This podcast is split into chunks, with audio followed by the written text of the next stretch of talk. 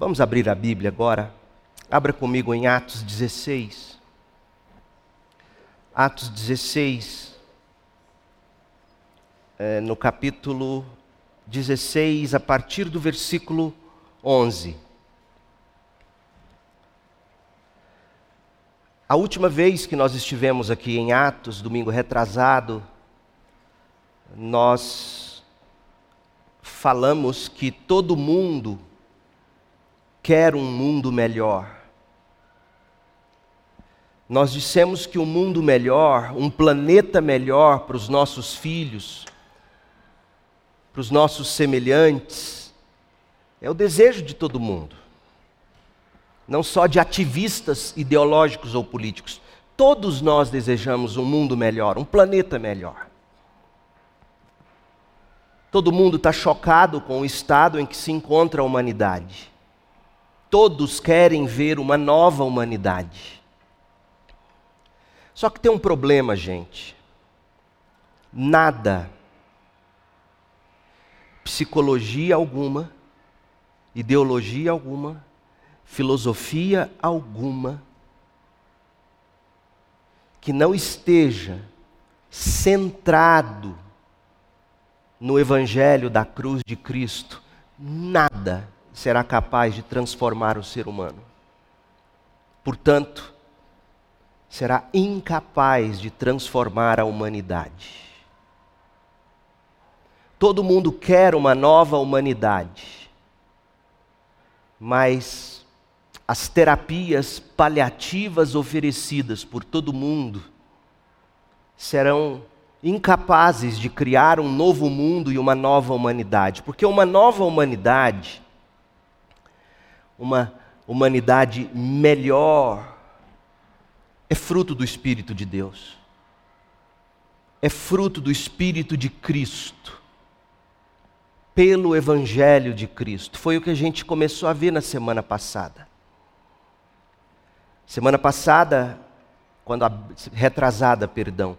Semana retrasada, quando abrimos o livro de Atos, no capítulo 16, a partir do versículo 11, nós começamos a estudar sobre quando o evangelho da cruz de Cristo caiu em solo europeu.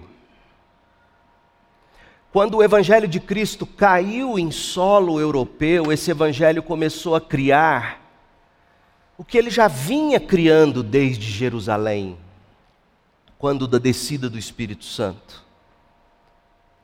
O Evangelho já vinha criando uma nova humanidade, uma, uma humanidade sem muro de inimizade, uma humanidade sem muro de separação entre raças e culturas e sexos. Não havia mais privilégios especiais para homens em detrimento das mulheres como sempre foi no mundo antigo, no mundo grego, no mundo romano, na deturpação do judaísmo. Em Cristo não há mais escravos, nem livres, patrões ou empregados, homem ou mulher, adulto ou criança todos são igualmente chamados a vinde a mim, como diz Jesus. Essa é a nova humanidade. Uma humanidade onde não há mais preconceito de classes, de cores ou de sexos. Essa é a nova humanidade pessoas unidas com Cristo no batismo e que se revestiram de Cristo e que agora pertencem a Cristo, vivendo na igreja. Efésios 2, de 14 a 16. Nada me preocupa mais nos últimos tempos, além, óbvio, da deturpação do evangelho nas igrejas, isso me preocupa bastante mas nada me preocupa mais do que a ideia diabólica de que você pode ser crente, temente a Deus, sem igreja. Isso não existe no Novo Testamento. Efésios 2, de 14 a 16, é, um, é muito contundente sobre isso. Hebreus 10, 25, não deixem de congregar, como é o costume de alguns. Porque o mundo vai enxergar a nova humanidade, sabe como? Enxergando igrejas locais onde os membros que arrependeram, creram em Cristo, professaram a fé pelo batismo, esses crentes agora vivem na mesma igreja e o que os une não é preferência.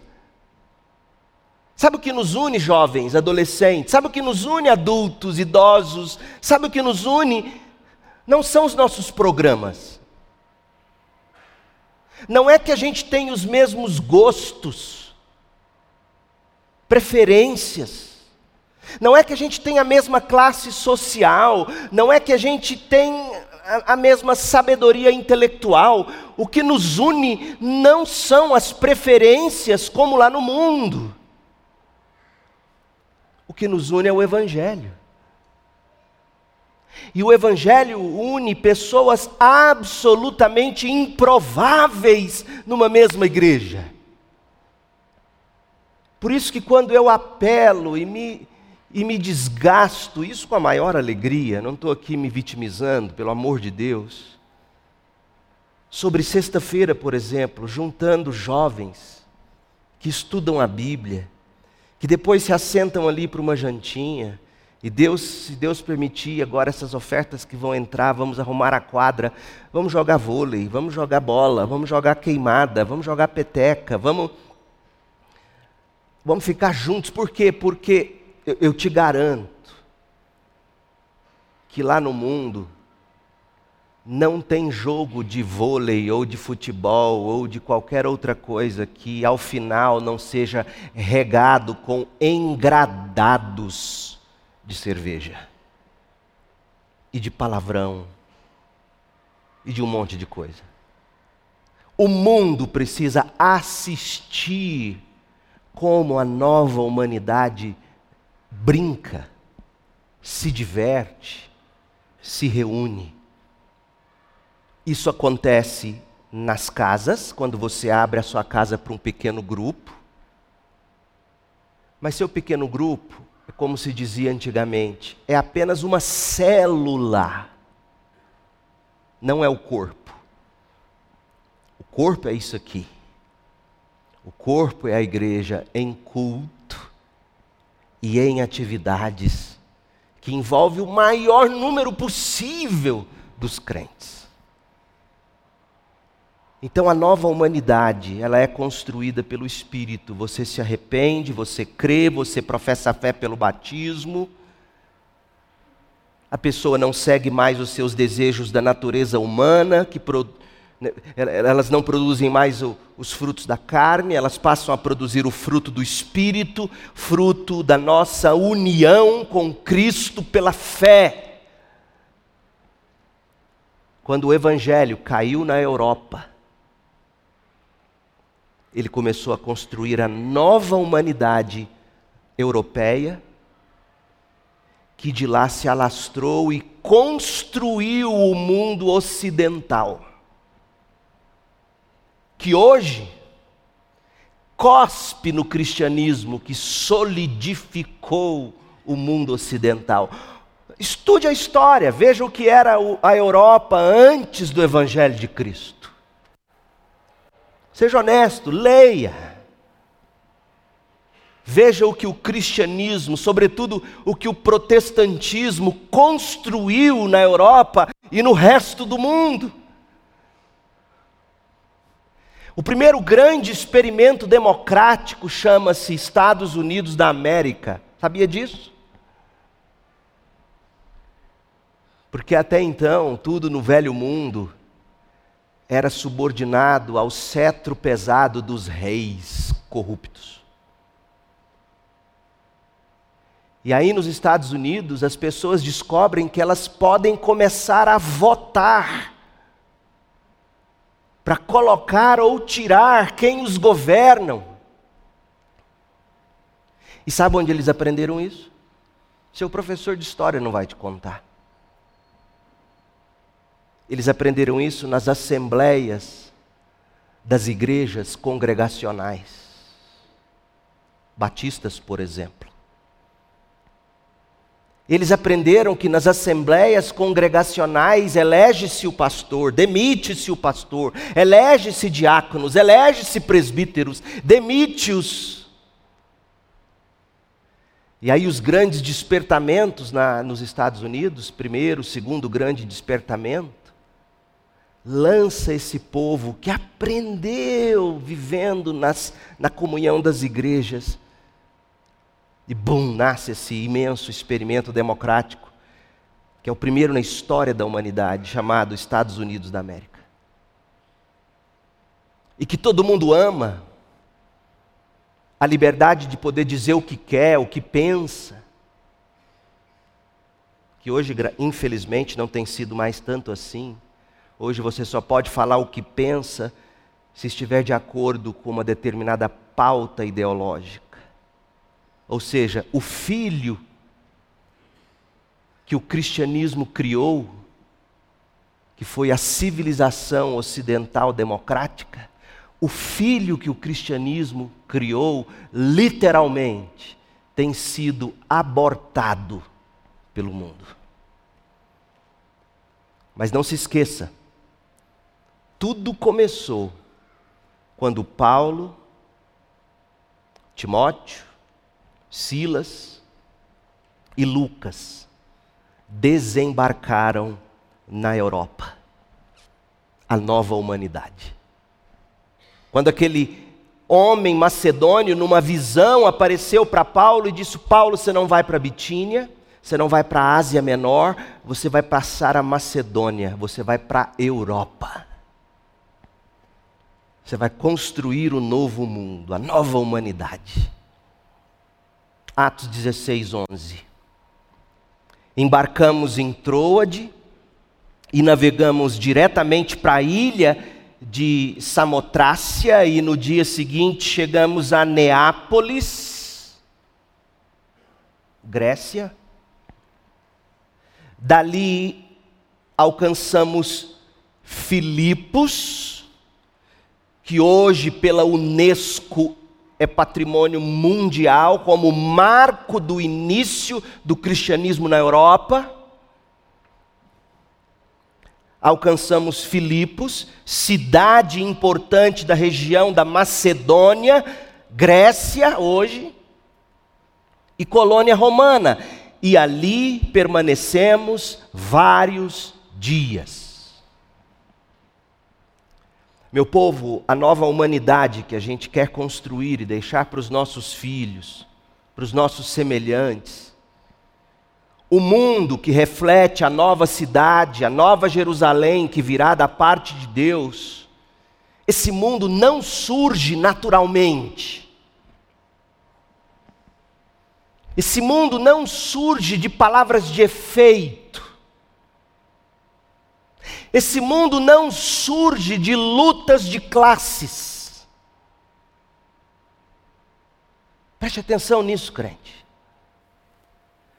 Jovens, adolescentes, não deixem seus professores mentirem para você na faculdade, se disserem, ou na escola, se lhe disserem que o que constrói uma nova humanidade é a luta de classe, ou frases de efeito do novo é, é, psicólogo pop ou filósofo pop, não são frases de efeito, não são desejos de por um mundo mais cheio de amor, não, não são essas coisas frágeis ou tão sólidas como uma gelatina. Não é isso que constrói o novo mundo, não é ideologia, não é você destronando alguma coisa à força. Terminei de assistir uma série na Netflix, A Anatomia de um Crime. Uma temporada só, não sei se vai ter segunda, mas nem mais quero a segunda porque tudo foi para construir o caso de que o homem precisava pagar pelos abusos ou estupros que ele cometeu. E é o que tudo indica, cometeu mesmo, e é o que tudo indica, ele segundo a série, ele deveria sim pagar pelo crime. Mas sabe como ele acabou pagando pelo crime? Usurpando-se, errando, cometendo um crime judiciário. É impressionante. Essa é a esperança do mundo. A esperança do mundo é você corromper os poderes que aí estão, destruí-los. Lutas de classe não constroem um novo mundo. O que constrói um novo mundo? Eu quero começar a ver com vocês hoje. Eu quero olhar com vocês para Atos 16, de 11 a 40 que são os primeiros passos de Paulo e seu time, na verdade, é Paulo, Silas, Timóteo e Lucas engatinhando na Europa. Então eu quero que você, sabe quando a criança, seu filho, seu neto começa a aprender a engatinhar e aí você vai engatinha com ele? Quantas vezes eu fiz isso com os meus meninos? Aposta corrida com ele engatinhando. Porque a igreja cristã, a infante igreja cristã, está engatinhando aqui em solo europeu. E se a gente quer uma nova humanidade, eu sei que a gente quer. Se você quer um novo lar, e eu sei que você quer. Se você quer um, um casamento transformado, filhos transformados, eu sei que você quer se você quer infundir uma cultura na sua empresa, cultura de, de uma nova humanidade, eu sei que você quer. Espero que você queira, porque é isso que crentes querem. É isso que toda pessoa de bem quer. Então você não tem que olhar para livro nenhum, exceto as Escrituras a Bíblia construiu a nova humanidade. Pegue o caso de Abraão. Abraão, Deus aparece a ele e diz: sacrifique Isaac. Coloque Isaac sobre um altar e sacrifique Isaac para mim. E aí vem os liberais teológicos e diz: está vendo? Que Deus é esse? Que ia mandar Isaac sacrificar o próprio filho. Ô oh, meu povo, isso é, isso, isso é maldade intelectual quando um liberal fala uma burrice dessa.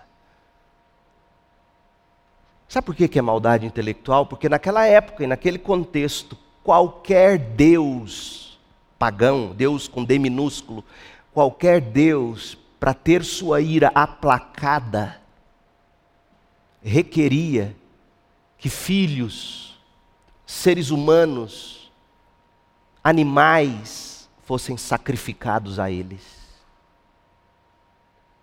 E aí vem Deus em Abraão, que é o pai da fé, e diz: Eu vou, eu vou ensinar como se constrói a nova humanidade. Pega Isaac, o filho que você ama.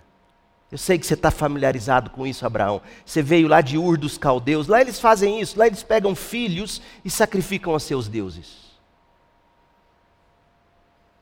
Pega Isaac, eu quero ver se você me ama. Entregue Isaac a mim no altar, corte a cabeça dele e queime ele sobre o altar, em sacrifício a mim. Não era nada estranho da perspectiva da cultura da velha humanidade nos dias de Abraão. O que Abraão estava ouvindo de Deus, por mais que ele estivesse sentindo e sentiu, porque ele amava o filho, ele, ele entendeu, os deuses pediam isso. E ele foi.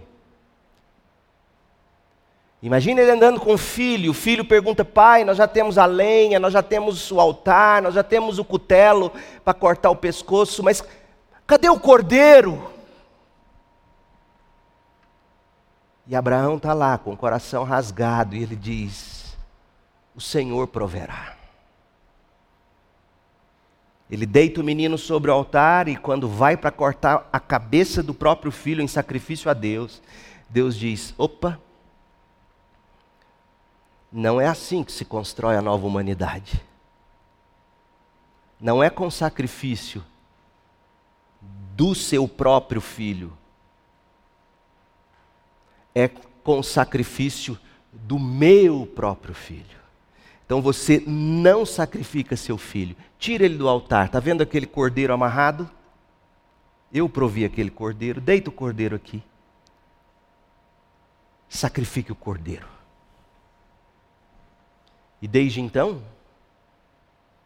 naquela que se tornou a maior religião monoteísta do mundo, nunca mais houve sacrifício humano. Essa é a nova humanidade. Se você quer aprender como construir uma nova humanidade, olhe para a revelação progressiva da Bíblia, de Gênesis a Apocalipse.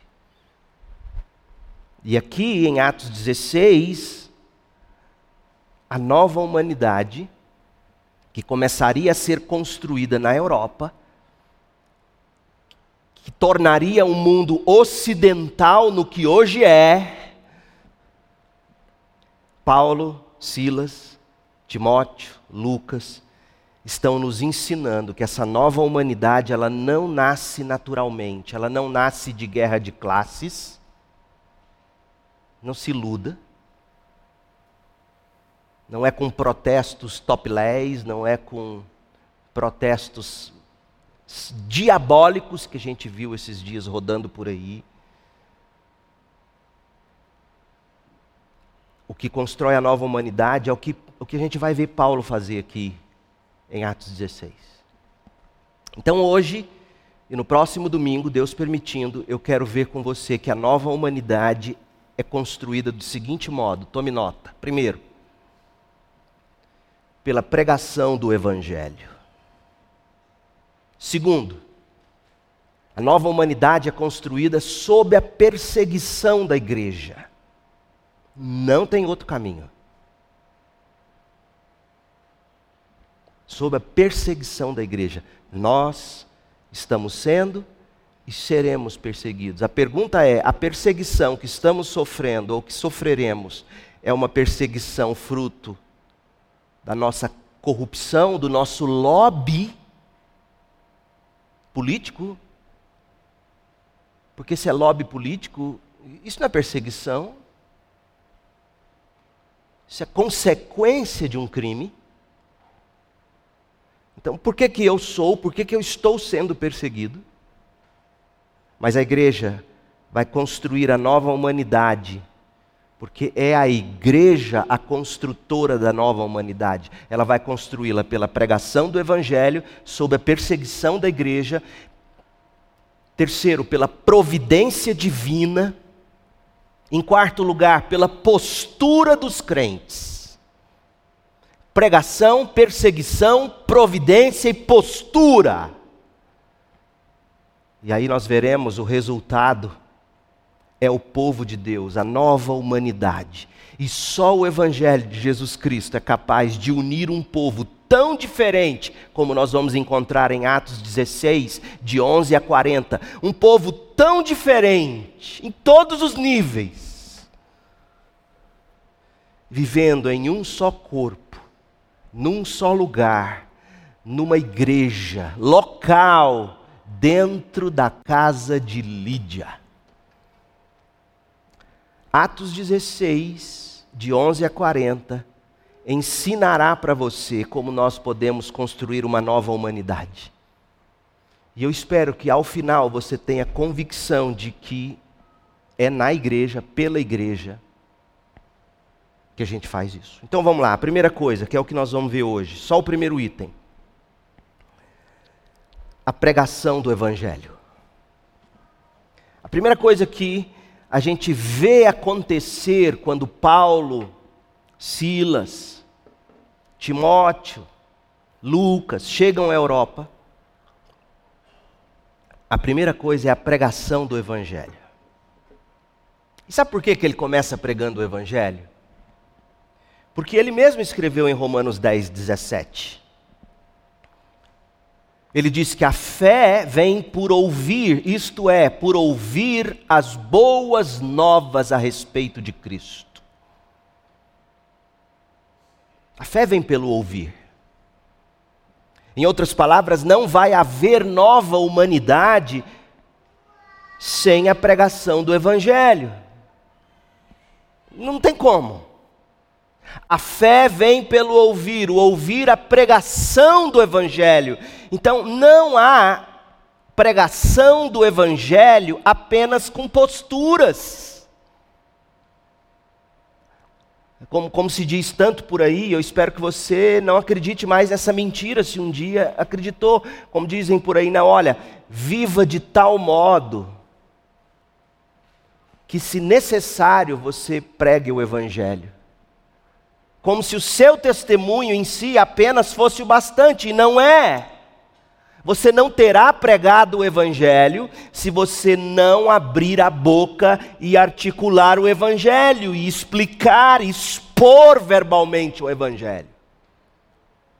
A fé vem pelo ouvir, isto é, por ouvir o Evangelho, as boas novas a respeito de Cristo. Não se constrói a nova humanidade sem a pregação do Evangelho, e você não terá pregado o Evangelho se você não abrir a boca e falar. E foi o que Paulo fez. Primeiro, revisite comigo a pregação dele à empresária Lídia a empresária Lídia. Atos 16, 13. No sábado, saímos da cidade de Filipos. Lembra que no verso 12 eles, Lucas nos conta que eles ficaram alguns dias na cidade.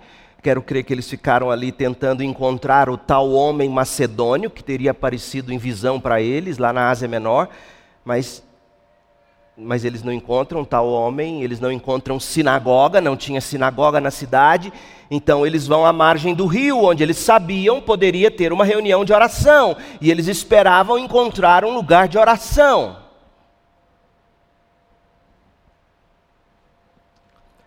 Sentamos-nos, olha que interessante, gente, o grande Paulo,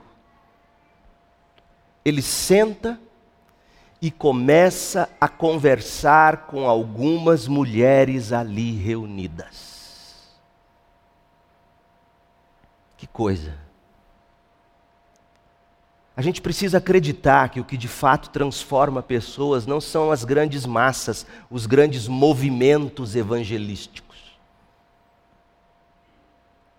Sabe o que mudou a Europa? Não foi a cruzada Billy Graham. O que mudou a Europa foi Paulo sentado junto com Lucas, Silas, Timóteo, com algumas mulheres, sentados, conversando com elas ali reunidas.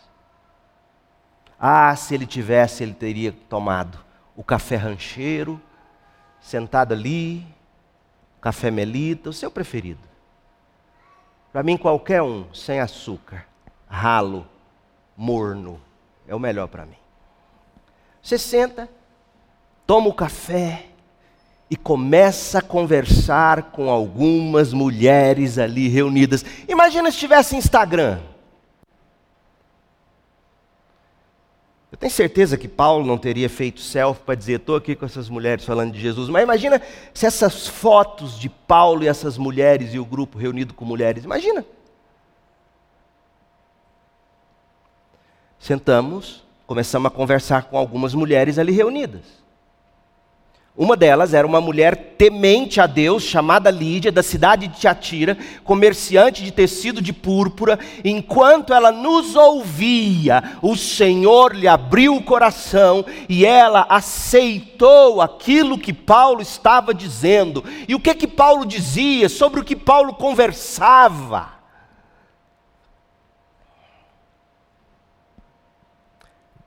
Versos 15 em diante, vai nos explicar. Olha o verso 15.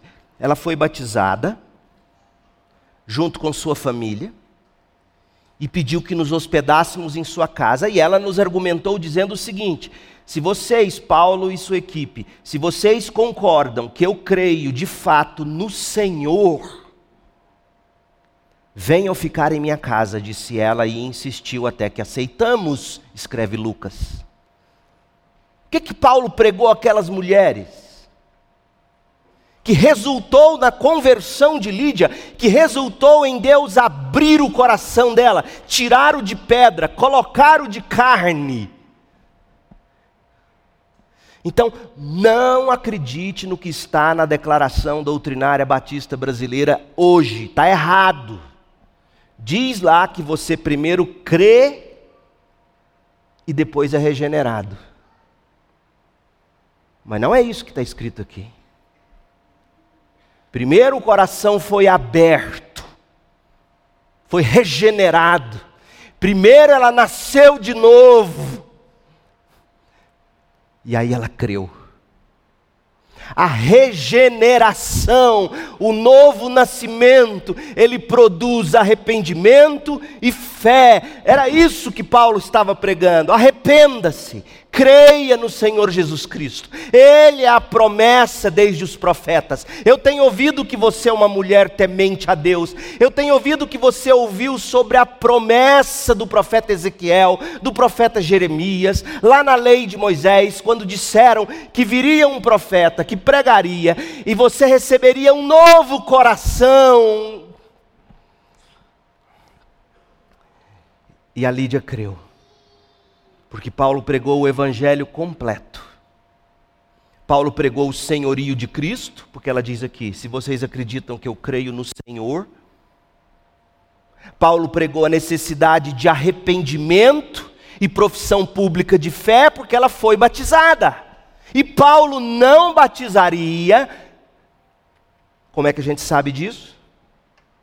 A gente sabe disso por outros contextos onde todos os apóstolos diziam: creiam, arrependam-se, creiam e sejam batizados.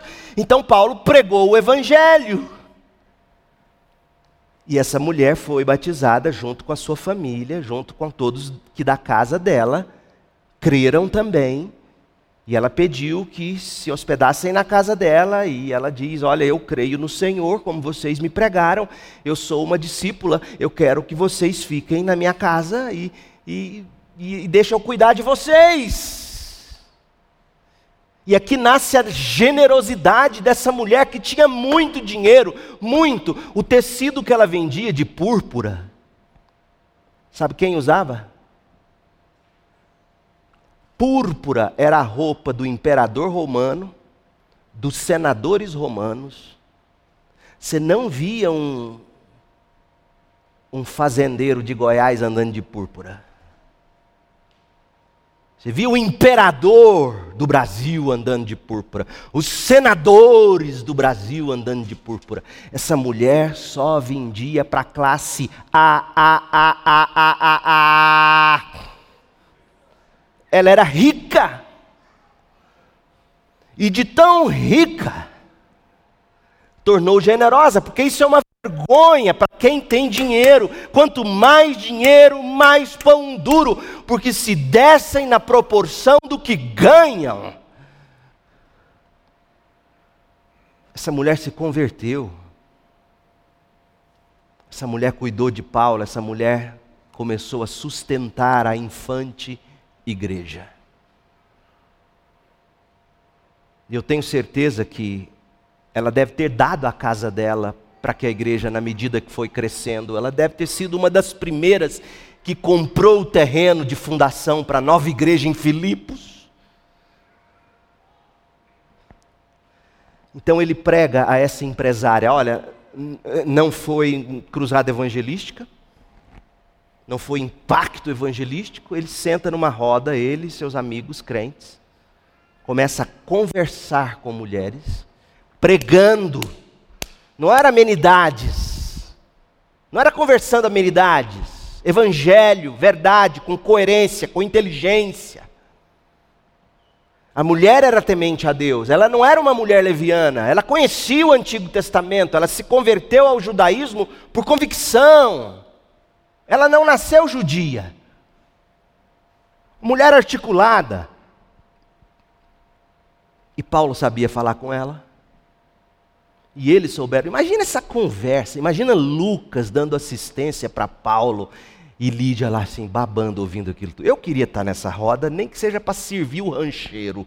Eu queria estar lá para escutar Paulo, para escutar Lucas, Timóteo aprendendo, bebendo. Timóteo ia ser o Marquinho lá, gritando aleluia, amém, amém, amém. Paulo falando e o Marquinho, Timóteo, amém, amém. E o Silas, o Júnior, composto. Mas Paulo está lá, conversando, Lucas está conversando. E lembrem-se, gente, nós estamos na Europa. Foi assim que o Evangelho começou na Europa. Não desperdice a oportunidade de fazer da sua casa um lugar de conversa do Evangelho.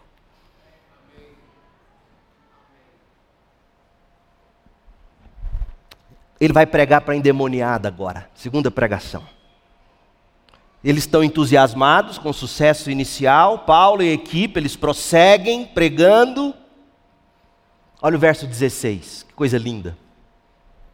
Atos 16, 16. Certo dia, enquanto íamos ao lugar de oração, Paulo ganhou Lídia, Paulo ganhou os da casa de Lídia, a casa de Lídia já era a igreja, o próximo culto seria na casa de Lídia, que era a igreja em Filipos, a primeira igreja na Europa. E Paulo volta para pescar mais. Paulo é inteligente. Provavelmente nessas idas e vindas foi quando ele ganhou Sintique, foi quando ele ganhou Evódia, que são citadas na carta de Filipenses. Foi a carta, a carta aos Filipenses é a carta escrita para essa igreja que está nascendo aqui. Você está pisando em, em solo sagrado comigo aqui.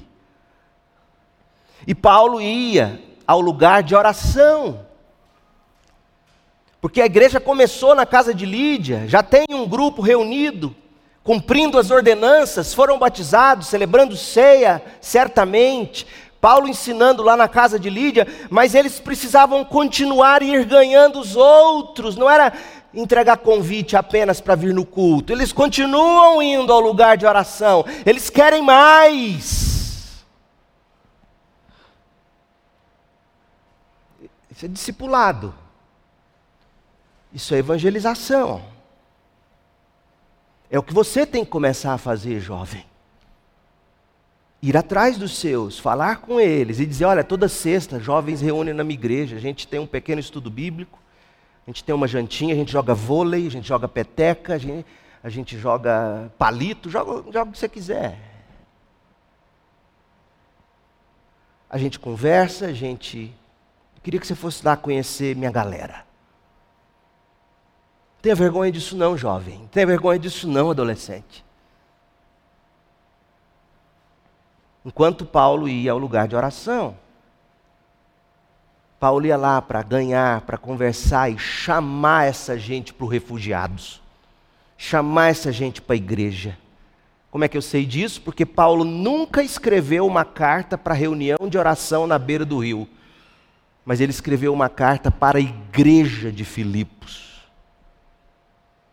Você discipula, você ganha, trazendo para a igreja. Aí olha o que acontece. Certo dia, verso 16, enquanto íamos ao lugar de oração, veio ao nosso encontro uma escrava. Opa. E pior, essa escrava era possuído pela pitonisa. É a palavra grega, piton. Era possuída por um espírito pelo qual ela predizia o futuro. Então veja, o evangelho chega na Europa e quem é a primeira pessoa que o evangelho liberta? Uma religiosa empresária. Liberta ela do quê? Da ideia de que ela encontra realização na profissão dela. Liberta ela da religiosidade judaica. Mas o Evangelho agora vai libertar a primeira escrava em solo europeu. Olha como é que o Evangelho liberta escravos. Presta atenção. Não tem luta de classe, não tem pancadaria. Presta atenção. Como é que o Evangelho liberta uma escrava? E pior, possuída pelo demônio, que tinha nome, Piton. Nome da cobra, Piton. Com essas adivinhações, essa menina ganhava muito dinheiro para os seus senhores. Ela não era só uma escrava que adivinhava, ela era uma escrava que era obrigada a se prostituir, ela era uma escrava sexual, ela era uma escrava que adivinhava, ela era possuída pelo demônio e pelos homens. Ganhava muito dinheiro para os seus senhores. Ela seguia Paulo e ela seguia nos gritando. Olha o que ela vai gritar. Eu tenho certeza que se fosse qualquer um pastorzinho barrela por aí, tinha falado: opa, já é crente, vamos batizar, vamos lá para a casa de Lídia, porque olha o que ela diz. Estes homens são servos do Deus Altíssimo e vieram anunciar como vocês podem ser salvos. O que está errado aqui, gente? Imagina eu chegando aqui dizendo: Eu sou o servo do Deus Altíssimo e eu vim aqui anunciar como vocês podem ser salvos. Os crentes iam dizer: Amém. E isso continuou vários dias. Até que Paulo perde a cabeça e expulsa o demônio dela. Então veja, o, que está acontecendo aqui? Por que, que Paulo se indigna? O Evangelho, gente, ele chega na Europa para libertar pessoas, libertar religiosos, libertar trabalhadores, da ideia de que você se realiza na profissão, você se realiza no trabalho. Se... Não é nisso que a gente se realiza, a gente se realiza em Cristo, servindo-o com aquilo que Ele nos chamou para fazer. O que enobrece o homem não é o trabalho, é Cristo. O trabalho do homem em Cristo é o que ele faz para avançar o reino de Deus. Não estou dizendo que, que, que, que crente tem que ser preguiçoso. Tem outros textos que vão condenar isso. Quem não trabalhe, que não coma. Então, o Evangelho liberta essa mulher do, do workaholismo, do vício no trabalho, ele liberta essa mulher da religiosidade, a Lídia, e agora vai libertar essa outra aqui do diabo, da exploração dos homens. Nós falaremos sobre isso semana que vem, mas eu quero que você perceba a astúcia do diabo nessa mulher. Paulo Anglada, um grande comentarista da Bíblia, grande conhecedor do grego, já falecido, ele era presbiteriano. Ele nos informa de que a expressão do versículo 16, que diz: olha aí, espírito pelo qual ela predizia o futuro. Na Almeida atualizada, traduzido por adivinhador, espírito adivinhador. É uma expressão só no grego, piton. E isso aqui é uma referência a uma serpente, ou a um dragão da mitologia grega que teria sido morta, a serpente ou dragão teria sido morta por, pelo deus Apolo. E na sequência, quando Apolo matou essa Piton, ele recebe os poderes de adivinhação da Piton. E aí essa palavra passou a ser usada em referência às sacerdotisas do templo, célebre templo ou oráculo da cidade grega de Delfos, onde cria-se que Apolo falava pelas mulheres que eram possuídas pelo espírito de Pitom. Percebe? É paganismo. E essas mulheres que falavam em nome de Apolo, possuídas pelo espírito da Piton que o Apolo matou, essas mulheres prediziam o futuro. elas ofereciam um meio de salvação, elas ofereciam prosperidade, literalmente, não é exagero não. Cura. As pessoas iam nessa pitonisa atrás dessas dessas profetisas lá no templo sagrado, no oráculo de Delfos, atrás de ouvir Apolo falando por essas mulheres. E eles iam atrás dessas mulheres profetisas para receber curas, para receber futuro próspero. Quem assistiu a série Vikings viu os vikings indo atrás dos oráculos daquele profeta surdo, cego, cego, surdo não, cego. É mais ou menos aquilo, a ideia do paganismo. E eles iam atrás de cura, de garantia de que o futuro seria de sucesso. Então, essa jovem de Atos 16, 16, ela era uma escrava e ela tinha, entre aspas, a capacidade de prever o futuro. Ela era explorada sexualmente, essa menina de, F, de Filipos, porque nos cultos pagãos se prostituíam ela era explorada sexualmente, ela era explorada em sua força de trabalho, se é que você poderia chamar adivinhação de trabalho, ela era explorada pelo demônio. E ela dava muito lucro a esses homens. Mas essa mulher, na verdade, ela era possuída por um espírito maligno, um demônio. Isso era muito comum nos dias de Paulo. Olha o que ele escreve aos Coríntios, 1 Coríntios 10. Olha qual era a prática. 1 Coríntios 10, 19. Então, o que estou tentando dizer? Pergunta Paulo. Que a comida oferecida a ídolos, as pitonisas, tem alguma importância ou que os ídolos são deuses de verdade? De maneira nenhuma. Eu estou dizendo que esses sacrifícios são oferecidos a demônios e não a Deus.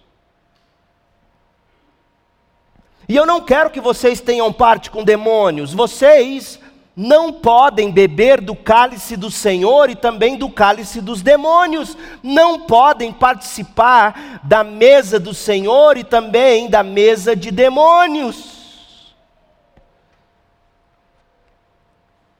Paulo começou aquela, ouvindo aquela mulher dizendo: Ah, esses são os profetas do Deus Altíssimo, vieram anunciar o caminho da salvação. E Paulo diz: Isso não está certo. E por que, que não está certo? Atos 16, 17. Preste atenção. E essa mulher, a escrava com o espírito de pitonisa, seguia Paulo e a nós, Lucas se inclui, a nós quem? Silas, Timóteo, Lucas, Paulo, provavelmente Lídia, alguém já convertido da casa de Lídia, nos seguiam gritando: Esses homens são servos do Deus Altíssimo e vieram anunciar como vocês podem ser salvos. Isso continuou por vários dias, até que Paulo, indignado, se voltou e disse ao espírito dentro da jovem: eu ordeno, em nome de Jesus Cristo, que saia dela, e no mesmo instante o Espírito a deixou. Outra coisa que Paulo está ensinando aqui. Não tem nenhuma campanha de libertação. Paulo não dá nome a, não, não é demônio de pomba gira, não é demônio de ganância, não tem, demônio não tem esses nomes. Quem diz isso é o próprio demônio, e o demônio é o pai da mentira. Não existe aqui um longo processo de libertação das maldições do demônio. É impressionante como que esse povo de hoje não vê o que Paulo faz. Paulo olha, Paulo vê que tem demônio e Paulo não faz escândalo. Paulo diz: "Sai dela em nome de Jesus Cristo". E se é demônio, e se é dito com fé, o demônio sai. E o que vem a seguir é discipular essa mulher com a Bíblia. É só isso. É discipular essa mulher com a Bíblia. Eu ordeno em nome de Jesus Cristo que saia dela. E no mesmo instante o espírito deixou. Por que, que Paulo se indignou, gente? Afinal de contas, vamos, vamos partir do pressuposto: Paulo sabia que era o diabo, mas o diabo não estava dizendo a coisa certa. Olha o que o diabo dizia pela boca dela: Estes homens são servos do Deus Altíssimo e vieram anunciar como vocês podem ser salvos. Verdade? Só que não. Paulo não gosta, como crente nenhum deve gostar, de, de declarações que são verdadeiras, mas diabolicamente vagas. Presta atenção, crente. Afirmações verdadeiras, mas diabolicamente vagas, imprecisas, indefinidas. Preste atenção, gente. Se um judeu lá de Jerusalém estivesse ouvindo essa menina dizer: Paulo e esses homens são servos do Deus Altíssimo. Sabe o que, que eles teriam entendido? Paulo e os seus amigos são servos de Yahvé, o Deus da aliança. Mas Paulo não está em Jerusalém. Paulo está na Europa. Paulo está na Grécia. E quando alguém na Grécia, naquele tempo, dizia servo altíssimo, Deus altíssimo, sabe de quem que ele estava falando? De Apolo. E Paulo diz: Espera aí um pouquinho, eu não estou em Jerusalém. Essa mulher não conhece o Deus Altíssimo, esse povo aqui não sabe quem é Yahvé, o Deus da aliança, o Deus de Abraão. E sabe o que é pior? Nesse ponto, a Almeida Revista e Atualizada, a NVT, as duas erraram, porque a Ara diz que essa mulher falou que eles estavam anunciando o caminho da salvação. Você tem uma Ara aí, veja se não tem um artigo definido, o caminho da salvação. E a NVT vai dizer que eles estavam o que anunciando como vocês podem ser salvos. Só que no grego não há artigo definido. Então, ou você traduziria, estão aqui anunciando caminho de salvação sem artigo, o que deixaria aberto, vago, ou você colocaria um artigo indefinido, um caminho de salvação, um jeito de como vocês podem ser salvos. Quando Paulo, que sabia muito bem lidar com palavras, ouve o diabo falando por essa menina e não tem o um artigo definido, e ela está falando de Deus Altíssimo num terreno onde ninguém ouviu falar do Deus de Israel, ele diz: essa mulher é velhaca, o diabo é um desgraçado, sai dela porque eu não vim aqui dizer que o Deus de Abraão, Isaac e Jacó, eu não vim aqui dizer que o Deus e Pai de nosso Senhor Jesus Cristo é um Deus altíssimo ao lado de Apolo. Tampouco estou aqui anunciando um caminho alternativo de salvação. Não é isso. Sai dela. Percebem a astúcia, gente?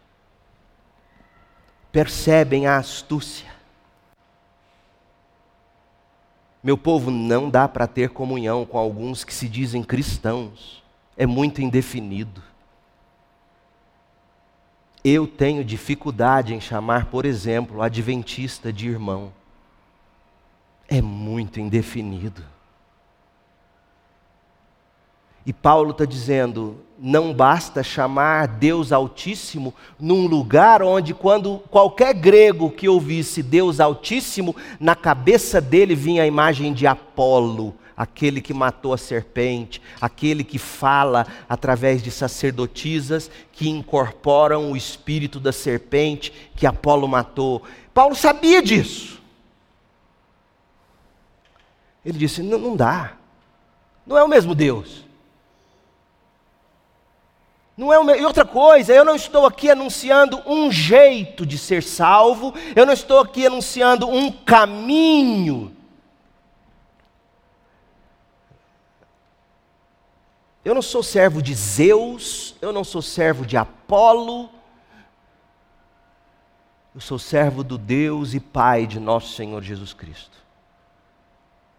E outra coisa, gente, Paulo não queria que aquele povo da Europa entendesse que tipo de salvação ele estava oferecendo, porque esses pagãos, eles não ofereciam salvação do pecado como a gente precisa ter. Era salvação de enfermidades físicas. Zeus, Apolo ofereciam salvação dos perigos do mar. Vocês iam viajar e vocês sacrificavam aos deuses para os mares não engolir os navios.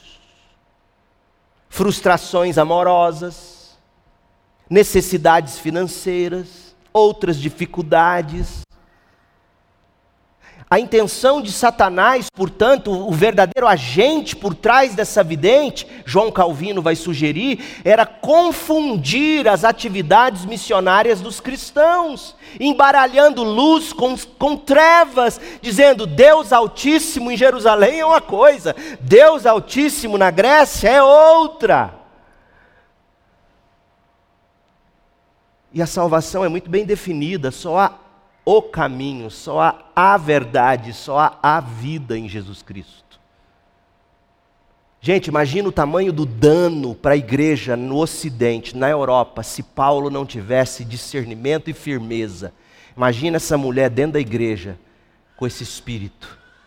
Porque veja, ela não está hostilizando eles.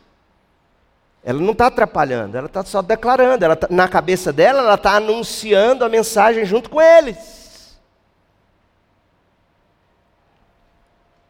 Talvez a igreja, no seu nascimento na Europa, teria se tornado o que a igreja evangélica hoje é no Brasil. Uma igreja cuja teologia é indefinida, Deus é genérico, você busca Deus igualzinho um viking buscava seu Deus pagão. Você busca Deus para se ver livre dos perigos do mar, para se ver livre da frustração amorosa, para resolver sua necessidade financeira ou alguma outra dificuldade. E Paulo diz: não é assim. A gente pode imaginar o tamanho do estrago. E eu concluo com essa lição, presta atenção. Ideias, conceitos, práticas, motivadas pela astúcia e sutileza de Satanás, podem facilmente ser introduzidos na igreja. Imagina Paulo dizendo: Olha que beleza essa mulher, gente. Essa mulher está dizendo que nós somos Deus Altíssimo, está falando que nós estamos. Nós vamos usar essa palavra dela assim meio indefinida, mas da hora que esse povo vier, que ela está chamando, aí a gente conserta aqui dentro. Paulo diz: Sai, Satanás, eu não tenho nada contigo. Não vamos confundir a mensagem do Evangelho. Evangelho é preto no branco, Evangelho não é tons de cinza. Será que algo assim não tenha acontecido no Brasil evangélico de hoje? Gente, hoje em dia basta alguém falar Deus, Cristo, Evangelho Pronto, é crente. Ô oh, meu povo, não é isso que Paulo ensina para a gente. Não basta você ter palavras certas ditas de um modo vago, indefinido, politicamente correto. Nós somos sim servos do Deus Altíssimo, mas não é de Zeus ou Apolo. É do Deus e Pai do nosso Senhor Jesus Cristo. E nós apresentamos sim caminho de salvação, mas o caminho da salvação. Então, diabo, cala a boca e sai dessa mulher. Uau! Que tipo de salvação se anuncia aqui hoje? A salvação que ela anunciava era a salvação que gerava lucro, sobretudo para os seus patrões. Lucro por quê? Porque sim, de algum modo o diabo dava essas adivinhações de algum modo davam certo, o diabo dava e esse povo trazia ofertas de volta, dízimos de volta, esse povo pagava caro para receber as adivinhações, isso dá dinheiro, isso enche igreja.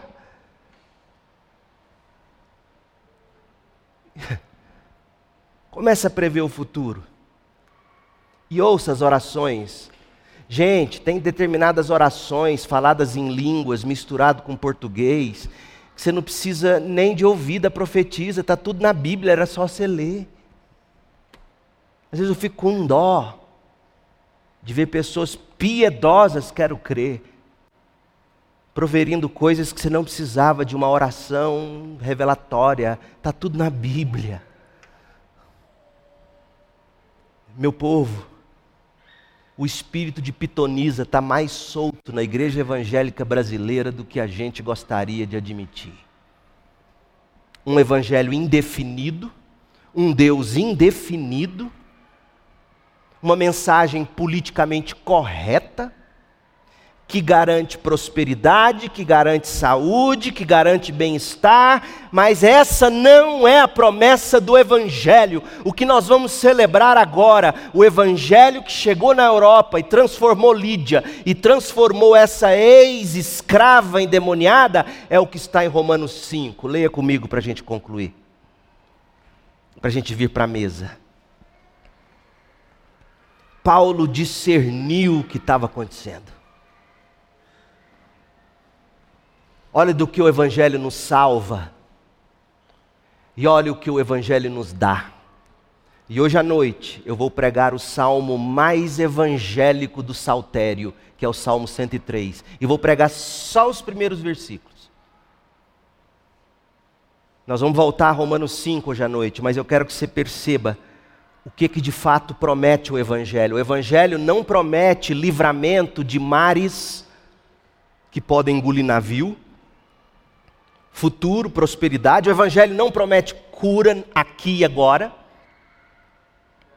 Olha o que, que o Evangelho promete. Olha, pelo que Jesus morreu, e não deixe ninguém dizer outra coisa para você, é espírito de pitonisa, é doutrina de demônio, Paulo escreveu qualquer outro evangelho que faz você não entender para que é o evangelho é doutrina de demônio, é pitoniza, é Zeus e Apolo falando para você e você chamando de Deus Altíssimo. Romanos 5:8. Mas Deus é o que a gente vai celebrar agora na mesa. Deus nos prova seu grande amor ao enviar Cristo para morrer por nós quando ainda éramos pecadores. Não fizemos por merecer. Não agradamos Deus primeiro. Éramos pecadores. E mesmo assim Deus provou o seu grande amor enviando-nos Jesus para morrer por nós. A gente não oferece sacrifícios. O sacrifício já foi oferecido por nós. A gente não paga preço de oração ou disso ou daquilo. O preço já foi pago. Verso 9: E uma vez que fomos declarados justos pelo sangue de Cristo, certamente seremos salvos do que? Da ira de Deus por meio de Cristo. A salvação é da ira de Deus o amor de Deus, a graça de Deus, providencia um meio, Jesus Cristo, que viveu e cumpriu a lei, morreu no nosso lugar. Esse amor, essa graça, providencia Cristo, a nossa justiça, para nos salvar da ira de Deus. Amor e graça de Deus providenciam para nós a justiça de Deus, para nos salvar da ira de Deus. Esse é o Evangelho diferente disso é pitoniza. Pois se quando ainda éramos inimigos de Deus, nosso relacionamento com Deus foi restaurado por meio da morte de seu filho, agora que já estamos reconciliados com Deus, certamente seremos salvos pela vida dele. Agora, portanto, podemos nos alegrar em Deus, com quem fomos reconciliados por meio de nosso Senhor Jesus Cristo. E se você está reconciliado com Deus em Jesus Cristo, se você professou sua fé pelo batismo, venha à mesa em comunhão com Pai, Filho e Espírito Santo. Esse é o Evangelho. O Evangelho chegou na Europa e começou a construir a nova humanidade pela pregação de Paulo. É só o Evangelho pregado. E semana que vem a gente volta ao texto e conclui, aprendendo que a igreja passa por perseguição, mas é livrada pela providência divina a postura dos crentes conta sim, e o resultado disso é um povo, a nova humanidade que só o Evangelho constrói. Mas hoje, duas coisas. Talvez você precisa ser salvo nesta manhã da ira de Deus. Você precisa ser salvo da religiosidade, liberto da religiosidade da ideia de que você faz para receber. Gente, tem muito evangélico fazendo isso. Pagando o preço disso e daquilo para receber. Isso é paganismo, isso não é cristianismo. Fui cortar o cabelo essa semana, escutei com pesar o cara me dizendo: Eu fiz meu sacrifício eu fiz meu sacrifício. Acordei três horas da manhã, relógio despertando, fiz meu sacrifício. Se, se eu não tivesse feito meu sacrifício, eu não tinha ganhado esse lugar aqui para cortar o cabelo. Que diferença tem isso de vikings? Eu disse: não foi seu sacrifício, foi o sacrifício do Cordeiro de Deus. Ele comprou para você a possibilidade de você ir ao Pai e dizer: Me dá um lugar para cortar cabelo.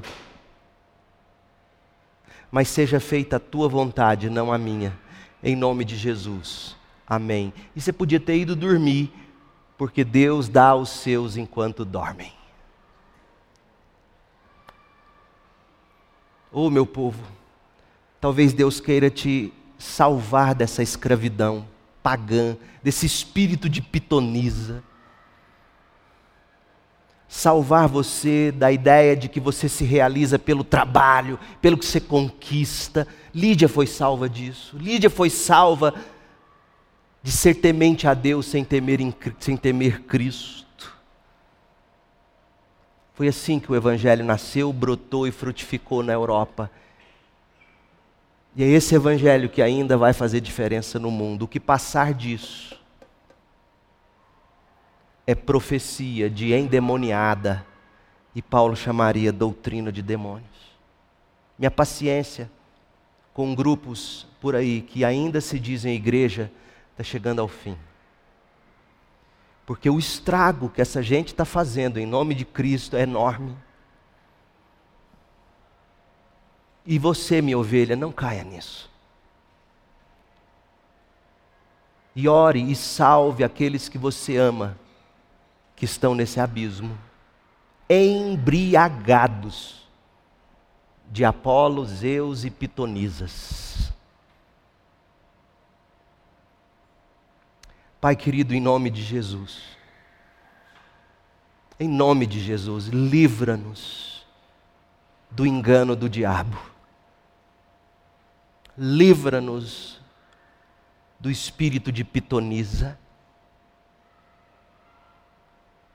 Dá-nos a consciência de que fomos salvos da ira de Deus. Quando ainda éramos pecadores, o Senhor enviou Jesus Cristo para ser o nosso substituto. E ele cumpriu a lei, ele morreu na cruz, ele foi sepultado, o sacrifício foi feito e o Senhor o aceitou porque ele ressuscitou. E agora, tudo que precisamos, nós somos chamados pelo Senhor a te pedir. pelos méritos do que Jesus fez, para que seja feita a tua vontade, não a nossa, na terra como ela é feita no céu. Porque o Senhor nos dá o pão de cada dia. O Senhor nos livra sim de tentações. Teu é o reino, teu é o poder, tu é a glória. E se alguém nesta manhã, meu Deus, que precisa ser salvo da ira de Deus, da religiosidade, do paganismo, salvo do vício no trabalho, salvo de querer ter uma identidade construída pelo reconhecimento dos outros, da sociedade. Salve agora, Senhor, traga libertação. Porque basta a nós sermos chamados servos de Jesus Cristo, o Filho de Deus Pai Todo-Poderoso, Criador dos céus e da terra. Basta-nos sermos achados em Cristo e chamados de servos de Cristo. Em nome de Cristo oramos. Amém.